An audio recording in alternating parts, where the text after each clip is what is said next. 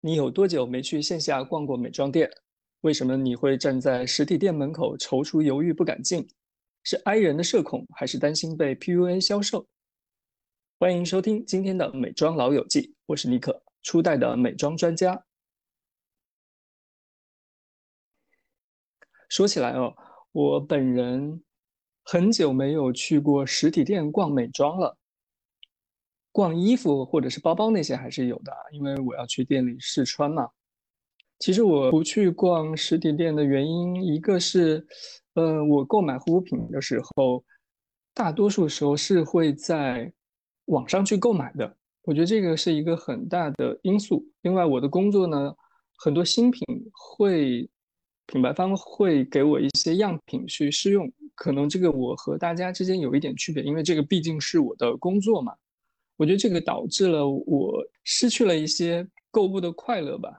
如果在北京的话，我觉得这个是我自己的地盘，我可能会要跟这个销售长期相处，所以我逛起来就会有压力。但是我要去到另一个城市的话，反正我就只是游客过客，就是我可以当一个渣男，我看了看我就走，我就没有什么心理压力。我不知道。这是不是一个奇特 的？我也其实我也觉得，就是我在外地逛的时候会更放松。当然，其中有一个原因是因为我在自己本地的时候，我住的没有那么近嘛，可能我离离我想逛的职业就是那种商场，其实没有那么近，我要特地去一次就。就就觉得啊，有没有这个必要呢？但是你在外地的时候旅行嘛，那你一般都会在一个比较市中心的位置，或者是景点边上，那边上就有很多可以逛的，就是抬脚就能到的地方，就会觉得哎，相对逛一逛也无所谓。逛街其实有两个心态，第一个就是随便看看，第二种是你心中已经有一个明确的东西，我只是来看看价格，看看促销活动。前段时间出国发现，出国人还是比较少，如果是没有人，所有的 sales 都盯着你。对第一种想逛逛看的这种心态影响是蛮大的，所以我最后我也没有进去那个免税店，想的就算了吧，就是这个感受吧。嗯，如果是一个普通消费者需要逛线下实体店的需求，他除了是随便看看以外，他其实还有一些是因为，比如说我听说出了一个什么新产品，我很想试试，就长草了，因为社交营销什么之类的。呃，但是就我们四个人的工作。原因来讲，就是我们可能第一时间就已经试用到这些商品了，就没有这样的一个靠柜需求。此处我要反驳，那不是，那不是，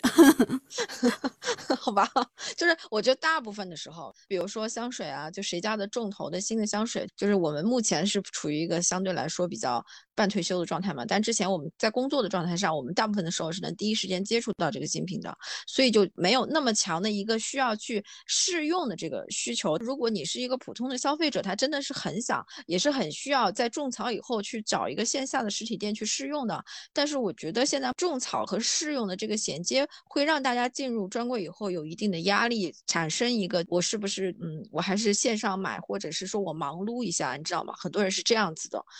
嗯，那我这里稍微先补充一下，黄婷前面提到我们比较容易试到新品，为什么我会觉得也不是未必如此？是因为，呃，在口罩之前，然后品牌每次有新品，它都会做一个线下的小型的发布，不管小型还是大型吧，所有的新品都会陈列在其间，你是可以就是先人一步试用，而且在这样子的发布会的场合去试用，其实是没有任何销售指标的嘛，你就。就是没有任何的心理压力，可以尽情的试用。到后来这一类的线下的发布就是比较少了。然后我们作为嗯编辑，就虽然可以第一手的收到一些新闻的信息，但其实我可能是没有机会真的亲身试用到所有的产品，因为嗯，比如说品牌出了一整个系列的唇膏，他可能会说啊，那我给你一直试用一下，体验一下。但是这也未必就是是他帮你精选出来他们最。明星的色号，但未必是符合你个人的需求的一个色号，那你可能还是想要多看看整个系列其他的产品，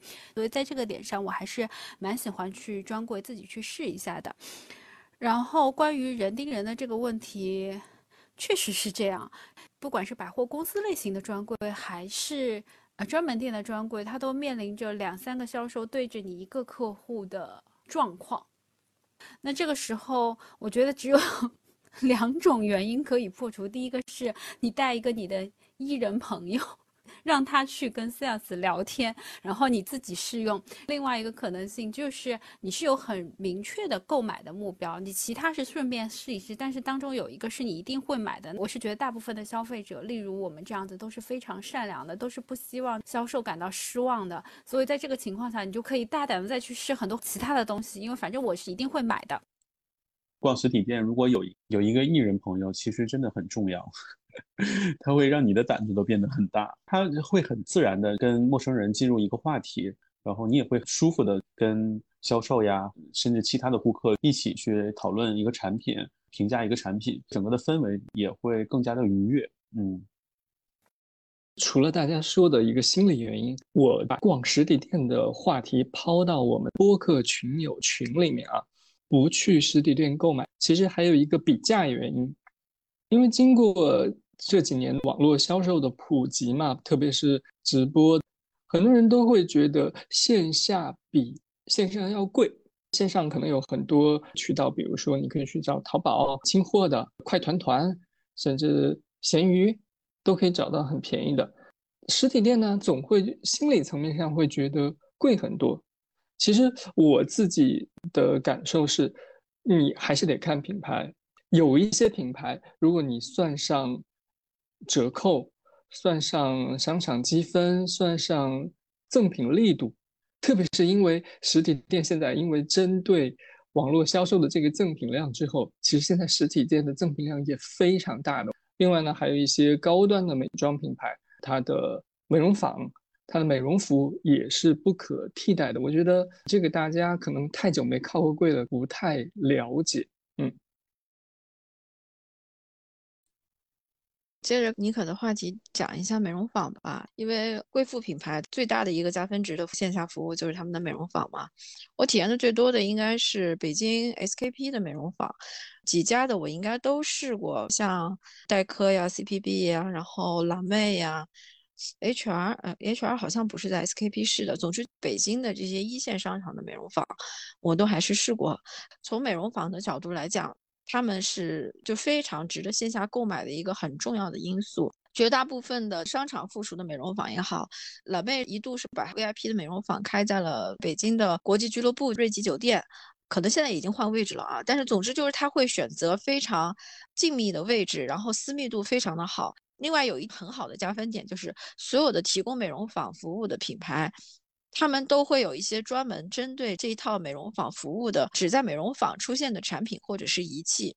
像 CPB 最贵的 Zinactive 那条线，他们是有一个淋巴提升的一个机器，是只在这个美容坊服务里有。老妹也是，他会给你做一个厚敷的老妹的 cream 的面膜。还有就是像 Sisley 还是谁家，他们是有一款美容油精油是专门 for 美容坊按摩的。还有就是最近风还蛮大的 L'Oreal 集团新的 Carita，它是一个蛮有意思的牌子，它是一个贵妇型的，但是它跟 L'Oreal 家其他的贵妇型的品牌，比如说兰蔻也好，或者是说像阿玛尼的护肤这些，它怎么去做区分？它完全是着重它的线下，它并没有发把线上发特别大的力，它所有的商品都会主推它的美容坊服务，它想让大家知道它是一个美。容院发家的品牌，所以你在他这里购买商品以后，你能得到更多的服务，是来自于他这个美容坊的服务。同时，它也单独有一个射频的仪器，就是会比你居家去使用的提升感要好很多。从这个角度来讲，贵妇品牌在整个的线下的发力的端，会更多的考虑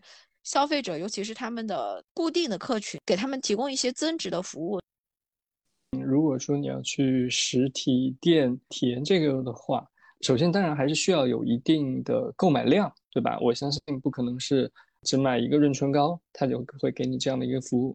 那么，可能需要你对一个品牌的选择比较的专一，它这个是为了维系长期客户的一种手法。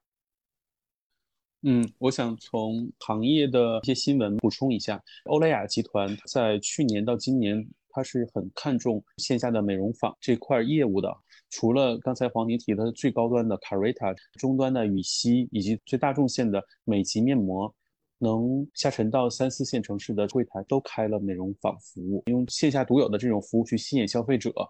除此之外，前段时间选题做调研的时候，我也去了在沈阳比较大众化的一个商场吧，铁西的龙之梦，然后我也看了很多品牌，比如像植物医生，档次的品牌吧。他们在店铺门口会明码标价出来，比如像二十块钱可以做一个指甲或者做一个面膜，这个很有意思。去大的品牌的时候，尤其销售人员在门口站着的时候，我是很有压力的。其实他无形中是有一个标价在，我心里会有估价，今天必须得买两百块钱东西才能进去这种感觉。但是在大众品牌明码标价标出来，我反而心理压力会降低很多。能提升进店的次数吧，啊，我是这样的感觉。个人而言，其实挺像小红书现在很流行的一个趋势啊。我爱逛什么呢？我爱逛名创优品或者是无印良品这样的一些店，就逛起来没有压力。对对对，就这样的店逛起来毫无压力。嗯，可能第一点啊，这个它里面的货架比较丰满，陈列也比较好。随便让我试用，销售基本上他忙他自己的，他把我当空气，然后我不问他，他也绝对不会来理我，就是给我创造了一个非常 优良的环境。但我我能接触到的就是我去逛的，比如武汉的永旺，它基本上也就只有这些店。我不知道在像曼谷还有上海，你们能看到什么其他的店，或者说你们觉得这些店它的优势是什么呢？最近来曼谷就有逛过它的大超市，我不知道大家有没有发现，就是在中国的城市里边，现在就像我们以前的家乐福、沃尔玛，随着他们大规模的关店，我们这种大超市、巨型超市已经很少了。嗯，在曼谷我还能看见哈，就类似呃莲花超市啊，还有 Big C 这种。我非常喜欢逛超市，大超市，它它没什么人，然后它的货物。摆的整整齐齐，可能摆十个同样的货物在一起，几个货架在一起，就会给我带来一种很怎么说，一种整齐感，会给我带来一种颅内高潮的感觉。这样不知道恰不恰恰当哈？所以我很喜欢逛大超市的氛围。但现在国内的主流超市可能都是类似盒马偏中小型的，专业名词叫中超，给带来的愉悦感就少很多哈。再跟大家分享一下我最近在曼谷逛的比较好玩的店吧。第一家店就是最近风很大的泰国的一个新进的香氛品牌，叫 Copen，C O P E N N。社交媒体上也有很多博主的分享哈。他最近在床棚这站，呃，苏库比二十四街开了一个新店，我正好去了一下。嗯，整体的感觉就像是泰国版的稍微便宜一点点的伊索香氛香水为主，主要的味道其实也就五六个味道。它的产品线很有意思。除了传统的香水，嗯，家居香氛以外，它还有一些就是把传统的东西变成现代化的一些物件吧。比如像线香，有一些资深的美妆爱好者其实也知道，我们国内一些年轻人对线香的热情也是越来越高了。除了线香，还有就是那种像金字塔型的一个小的那种圆柱香。他把这些东西呢也变成现代化，然后把这个味道也是融合起来。这些泛香氛产品只有亚洲才有的，欧美是不涉及的。所以把这些东西做出自己的风格，我觉得是一个启发吧。然后逛这个店也是很有意思的哈。进去以后，他先给我一杯水，一杯很奇怪的特饮，同时给我块饼干，让我一边吃一边逛。他就会给我一个放松的感觉吧。放松了以后，你才可以更好的去了解产品。去接受他们的服务，或接受他们的洗脑，我觉得这点也是挺有意思的。但人家给了你吃，给了你喝之后，你好意思逛完了不买吗？你每次去 奢侈品店的时候，他好像都会给你好多吃的，很多喝的，然后增加你的负罪感。嗯，其次，我非常喜欢曼谷的有个集合店，它叫 Another Story，它里边也是集合了各种家庭小用品啊，同时也会有化妆品、美妆品、香氛产品。这个在一些主流的商场里边都会有，我也是非常推荐的啊！你可以在里边随便闲逛，随便试产品，没有任何人管你。这个店让我觉得很舒服，所以我也推荐给大家。同时，他自己也有咖啡店，有面包房，你也可以逛累了歇一会儿。我的分享先到这里吧，嗯。日本最有名的那个 Cosme，他在大阪的梅田新开了一家超级大的一个旗舰店。然后我去逛的时候，我就觉得，哎，还蛮开心的。为什么呢？就是首先 Cosme 它有很多场景设置的，就是它是按品类去给你陈列货架的，它不是按品牌去打乱的。比如说逛 Chanel 的店的话，你只能看它的 Skin Care、它的香水和它的美彩妆。但是在 Cosme 所有东西都是被打破的。然后你可以看到，比如说我们 Best Seller 的洁面五个。就是不同的品牌的。然后同时它比如说像卸妆区和洁面区，它都是带洗手台的，你可以同时去试验一下。你用它的 Best Seller 的唇膏试好以后，然后你就去卸个妆，这些都很方便。它在场景化做的非常的彻底，能够让你知道原来我在这个场景上还有这样的选择，这是一些新的 option 和灵感。这是日本一个非常好的例子，或者是你有一个就是自己可以玩起来的这种感觉。另外，韩国它也开了，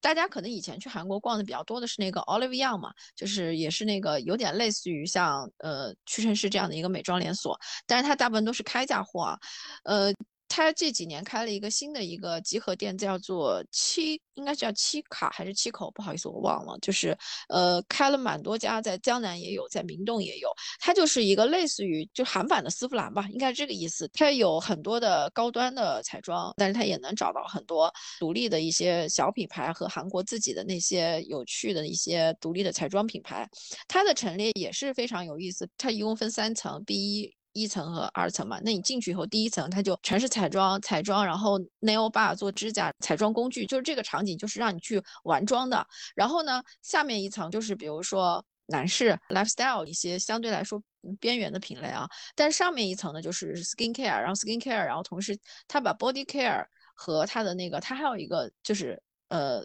内衣的一个。专门的一个零售店放在一起，就身体和内衣放在一起的话，你其实是场景化的销售嘛。从这个角度来讲，它会创造很多新的消费需求，而不是说只是满足你想买这个东西，你需要什么，就是在满足需要什么这个层面来讲，其实我觉得电商是够用的。线下能够给我的感受就是说，原来我还有这些新的东西，我没有尝试过的有意思的新的消费需求，这是我的感受。另外还有一个，我非常喜欢逛日本和我们台湾省的书店。日本的是最有名的斯塔亚，就是鸟屋，它现在在国内也开了蛮多的分店嘛。但是我最爱逛的一家店是在二子玉川，在东京，它那家店很有意思，它是一个集合店，它当然是有书，它是以书店为首的嘛。但是它在整个它的摆放，比如说烹饪的那一片儿那个 area，它就会放一些有趣的生活的小家电和厨具放在一起卖，生活方式这样的一块摆设的时候，它就会有一个花店。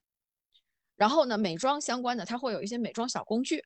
就是你会在就是所有的书店的这个业态里面看到各种各样的一些跟这个书相关的一些零售商品，你就会觉得，哎，确实是你在看书的时候也会产生一些新的消费的灵感。然后我以前去台北真的是，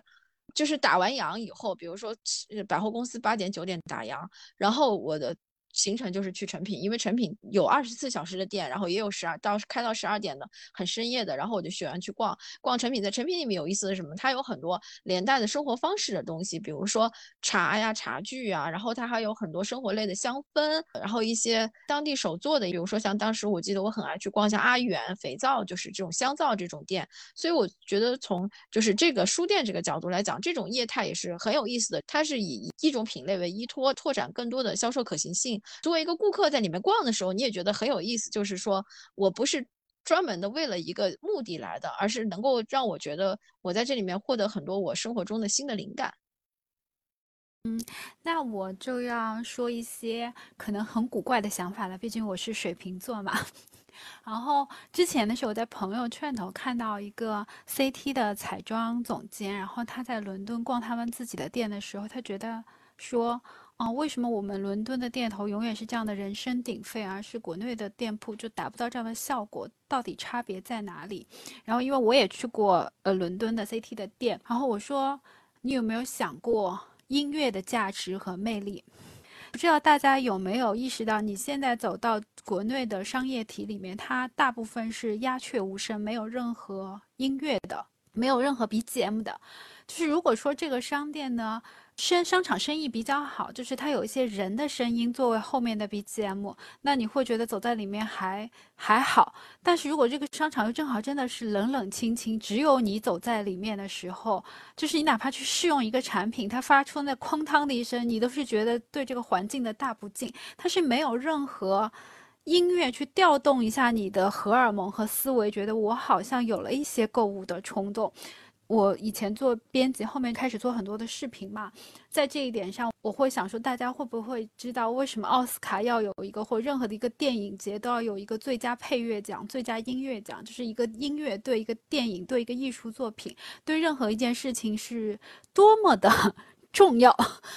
从我自己非常的感性以及奇怪的思维角度来说，我觉得商业体的衰弱的一部分，可能就是因为他真的从来没有考虑过。五感的重要性，其中有一趴是听觉音乐。另外一个我的点是，因为我也一再会强调，我是一个伪环保爱好者，就是我不能做到像真正的环保爱好者这样。但是呢，我又经常会自己有一丝好像要叩问我的心灵，我这样做对不对？我能不能为地球？减排减负，然后减少碳排放，我就又时常会有这样的心思冒冒到我的脑海之中。那所以这也是我会经常去实体商业的一个原因是。我会觉得我在网上买了很多东西，如果我不满意退货，那是很简单的。但是它一来二去产生的这个运输过程当中的碳排放，是不是一个必须存在的东西？因为我生活在上海，就我买任何的品牌，基本上上海都会有店铺，而且可能都相对比较集中。然后我就会有经常会有这样的思考，所以呢，我可能有一些喜欢和想买的东西，我会把它放在我的购物车里面，可能挑一个天气还比较好，然后也不是很忙的时候，就下班的路上，我我就会出来去那个商场里头，把我喜欢的这些东西大概的都看一下。然后呢，有很多东西其实并不是它的产品的品质有什么大的问题。但是呢，你摸到它的瓶子的时候，可能它和你的想象是会有区别。就是你比如说，你看图的时候，它是个金光灿灿的唇膏，你觉得它质感应该很好，好拿在手上发现它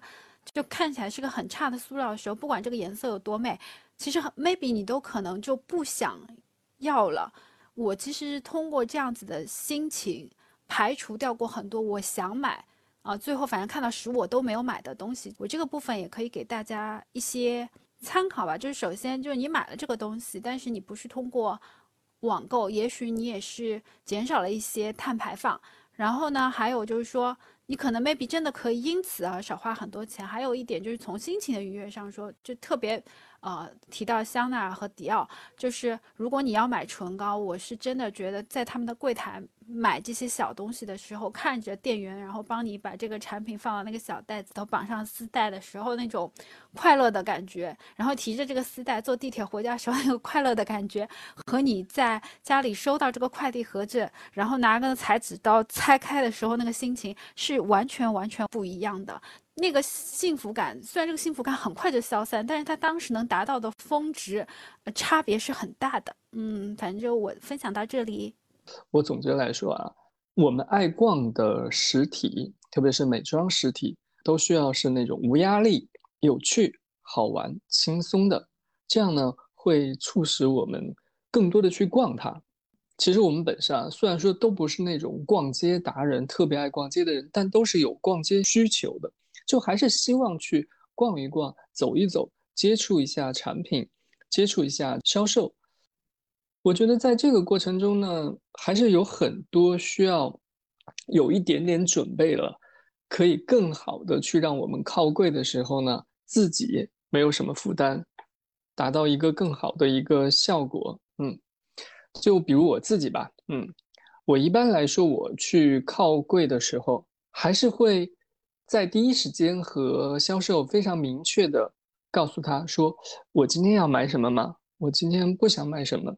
都是要说一说的。你让这个销售非常直接明白的，呃，了解你的情况，我觉得这个有利于他的一个判断或者是无谓的一个推荐。就比如说我可能在武汉逛的时候，哎，我说我不会长期在这边，今天只是来偶尔的逛一下，呃，我想试一下这个，可以吗？”嗯，我觉得首先我们要有礼貌，然后他大概对你有一个判断，能做成这单生意也不错。如果他正好有店里没有其他的顾客，呃，他可能也大部分的销售啊，我觉得他还是很乐意带你逛一逛，试用一下也没什么。但是我觉得我们自己心里也有有有一个数啊。我如果是第一个我真的什么都不愿意买的时候，那我也不要占据人家太多时间。如果你在那边耗，比如说耗一两个小时，化一个全妆。呃，享受一个按摩服务，然后跟你说拜拜，这样我觉得也是不太好吧。那么如果说我试到了我想要的东西的时候，如果我真的觉得对得起，比如说他这个半个小时的服务，那么这个我购买这个东西对我来说有没有什么负担？因为它本身可能价格也不太贵，我在这里买，在线上买都差不多，礼貌性的买下来也是可以的。因为我觉得我逛店很多时候也有一个情感需求，不只是要购物。平时聊聊天啊，也是挺好的。这个是我逛下来的经验嘛，就是你坦诚相待，然后有礼貌的和店员去沟通，这个是我的点吧。我不知道大家对于靠柜的时候有没有什么各自的小妙招呢？我同意尼克老师说的一点，可以跟销售坦诚相待，就是说你喜不喜欢，或者是合适不合适你，这个不用有心理负担。刚才我说这个新进的品牌 Copen，我最后是没有买任何东西的。那为什么呢？就是因为它的所有的味道都是太所谓的国际化，就没有泰国的，呃，类似碳啊，或者是 panpuri 啊这种很有泰国特色的东西。我就直接跟他说一下，OK，这个味道我觉得我不是特别的喜欢。我不喜欢，并不妨碍我跟他聊天，去了解这个品牌它的一些内涵呀，它的宗旨啊，它的产品的设计啊，不用说啊，我可能不会买，然后我就一下子屏蔽了。给自己内心加了很多戏，我觉得你跟他聊天，销售其实会很开心的，他也知道了一些消费者的想法，他在服务其他人的时候也会增加他的经验，我觉得这点是。OK 的，就不用给自己心里增加太多的负担哈。还有一点，我觉得那天我看一个帖子，我觉得特别有意思。因为我之前在东北，小红书会给我推很多南方人到东北洗浴的经历帖，很多女生分享洗浴搓澡的经历，说我来东北以后，我的自信心都增加了。为什么呢？就是搓澡的阿姨跟她说：“你皮肤真的好呀，啊，你身材真的好呀”，就会有这种赞美。然后他就是说，哎呀，我之前在南方很少有人这么直接的去称赞我。这边待三天，我觉得我信心爆棚。我就有一个很有意思的一个点吧，就今天我确实是精心打扮了，画了一个很漂亮的眼妆，销售也这么称赞我了。我觉得是带来很大的情绪价值。嗯，就像尼克老师说的，我们都有社交的需求嘛。嗯，尤其是你觉得这个人是很懂的，呃，偏业内人士的，那他对你的赞美其实是很重要的。嗯。啊，那我就沿着勇刚才说的，善用自己的朋友。我的点是，嗯，所谓烂船也有三分钉，就是不管你自己的经济状况是如何，你身边总有一个相对来说花钱更是，呃，会比较舍得的朋友的吧，一两个。然后我通常是这样的，如果我。想要去看看什么东西，但是呢，我可能没有那么好的销售的期待值，就我我不一定会买的情况下，我就会问我的朋友说，哎，你的那个 sales 就是你可不可以帮我问一下他的有没有时间能接待一下？我是你的朋友，要去买东西，要想去看东西，不一定会买，这个你跟你的销售也确定一下，然后我也能得到一个比较好的服务。但是真的我没买呢，我心理压力也不大，反正我朋友。后面还是会买的，这是我的一个很奇怪的点。嗯，那黄宁还有什么要补充的吗？啊，我补充几个小点。正好昨天我们不是群里面粉丝朋友在问说，Chanel 珍藏系列的一支香水怎么怎么样嘛？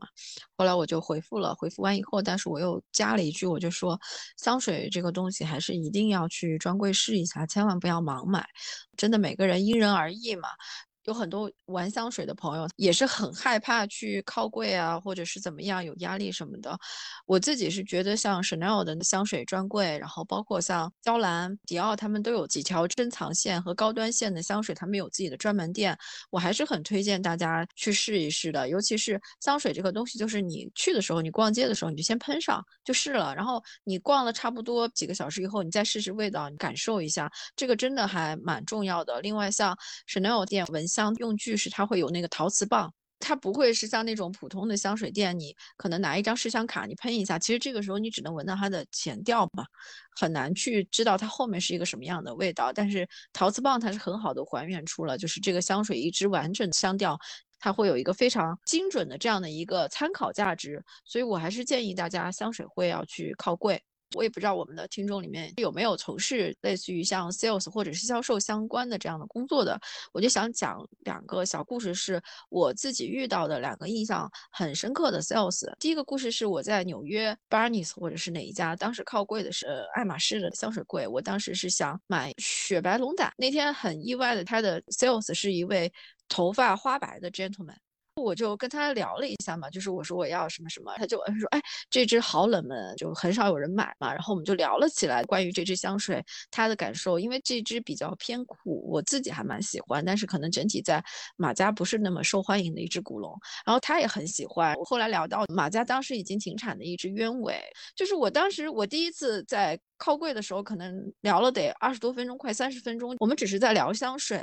并没有完全 care 在购买这件事情上，很像两个香氛爱好者的交流，然后也很快乐。那一次让我印象非常的深刻，而且当时我们还聊到停产的那只鸢尾，这两年居然马家把它重新复刻了嘛。因为我们当时觉得非常的可惜，为什么会停产，还聊了很多。还有一个很有意思的故事是在日本，不是我买东西，是我家属他要买一个真皮手账本的一个品牌，小红书昵称叫小狮子，不好意思，我也不知道那个名字怎么发。他就进店以后呢，先看了一下手账本，那个真皮手账本嘛，然后嗯，店员就说。有什么什么颜色可以选？然后当时他很犹豫，两个颜色之间，陈叔买哪个颜色？然后因为我们俩对话完全是中文的，我说嗯，主要是不知道，就现在看起来很好看，因为手账本尤其是真皮的东西，大家都知道，就你用的时间长了有那种 aging 的那种痕迹，就养老了以后，就用多了以后，它用旧了会不会更好看，或者是它有什么变化？它会有一些变化嘛？我们俩就完全是用中文在聊这一段。我说我也不知道哪个颜色用旧了会更好看，然后就是。那个店员就是大概看我们聊了这么几句以后，他突然就去拿那个皮子给我们看，说这是用旧了以后的状态。当然他是用日文跟我说的，当时我就很惊讶，你知道吗？就是我觉得一个好的 sales 的察言观色的能力能到这样的一个程度，他就大概知道你们会讨论什么，你们在犹豫什么，马上及时的给到你一个解决的方案，帮助你做消费的决策。这是线下购买和线上完全是没有办法去。就是你的线上你没有办法去得到这些细节，就是商品的真实的细节以及它可能的一些变化，这些东西我觉得都是线下的一种购买的魅力。所以我觉得一个好的 sales 真的是能够帮助这个品牌给到消费者更多的一些了解。嗯，这是我的感受。其实说到这里啊，我们已经能给到品牌一些非常小的建议吧。哪些行为能给我们这些消费者带来好感，提升靠柜率了？就像黄婷说的，非常好的销售很资深、很懂，他并不完全以销售为导向。当然，以销售为导向并不是错，因为这个是他的工作。但是，如何在销售之外建立一个更好的情感连接，我觉得这个可能是作为 B 端方应该很好的去思考的一个问题。另外呢，我也想请大家给 B 端提一个非常好的意见，能够提升对于消费者的好感。我先说吧，对于我个人而言，我希望，不管是品牌或者是店面销售或者商业体，尽量要给我们这些消费者减少压力。无压力是我入店的第一步，只有消除了这个压力值，我才能够更好的靠柜，或者说更有勇气的靠柜。其次呢，是尽量把价格在一个比较明显的地方凸显出来。这个是我的两个小建议，张勇呢？做活动的时候，品牌做一些更加让人容易接近的活动，比如像前段时间帕尔玛之水跟 v a n c i 也是意大利品牌联名合作，我自己是觉得很喜欢的，都是意大利的品牌调性是一致的，而且买那个冰淇淋以后，他会送你一个小样，降低进店的门槛儿，我觉得是很好的。还有一点我印象很深的，前有一次在香港，应该是 IFC 吧，看到焦润诗新年的一个布置，它是一个大型的用纸做的可以动的一面墙。你在它的专门店外边，它的橱窗设计是这个样子的，这个是非常有想象力的，打卡拍照都是很好看的。这种活动发挥它线下的优势，除了视觉。呃，以外的一些五感上面的优势，我觉得这是在做线下品牌的时候可以进一步去发掘的地方。嗯，我其实自己的感觉是说，要想办法提升消费者的初体验，因为比如我在线下一定是会有过很多也不那么愉快的经验，但是我还是会在线下购物的原因，是因为我。体会过这种好处，但我觉得现在，因为第一，现在的线下商业也不像就我小时候那么发达了嘛，所以有很多人其实他根本就从来没有开启过他自己线下的初体验。那他没有初体验的状况之下，何谈在发挥线下呢？我这个点倒并不是针对于单一的品牌，我这比较是针对于线下的商业体，他们是需要想到一个方法，能够让消费者非常愉快的去进行一次初体验。那他一旦体会到线下的很多优势的时候，他就会更拥抱线下的。我们大部分想要拥抱的消费者，可能。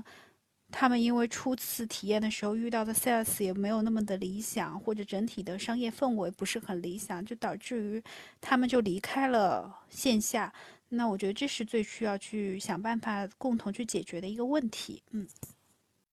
我个人是觉得。作为 B 端来讲，你在培养 sales 的时候，你可能还是需要让他们很清楚一点，就是说尽量不要让客人有压迫感。有生意压力这个事情是必然的，就好像我们去吃饭，我们也会很害怕他给你推荐很贵的菜，对吧？我觉得作为一个消费者的话，他希望是能够感受到一种真诚的东西，在这个时候他才会更好的、更容易的去跟你产生一个情感链接。尤其像我们这种爱人代表，真的就是希望你不要让人觉得，呃，你不在我这里买东西，你今天就是对不起我，就是这种。还有有时候柜姐这个工作，它的流动性非常的大嘛，她可能今天做 A 家，明天做 B 家，她其实根本就没有那么的了解品牌。我还是希望整个的培训上能够让柜姐有更多的品牌相关的知识，能够更快、更精准的让客人能够。知道他想要什么，他需要什么，这一点我觉得是可能在整个的品牌的这种培训上会要需要加大力气的，这是我的感觉。好的，我们今天聊了很多关于线下逛美妆店的一个问题啊。今天听完，不知道能不能给大家一点勇气去逛一下线下实体店。如果你最近去逛了线下实体店的话，欢迎大家给我们留言。如果你没去逛的话呢？也把你的担心写在留言里面，我们一起来讨论。更欢迎大家加我们的微信群，和我们一起来聊一聊美妆线下实体店这个话题。那好，今天的播客就到这里，感谢大家的收听，拜拜，拜拜，拜拜，拜拜，拜拜。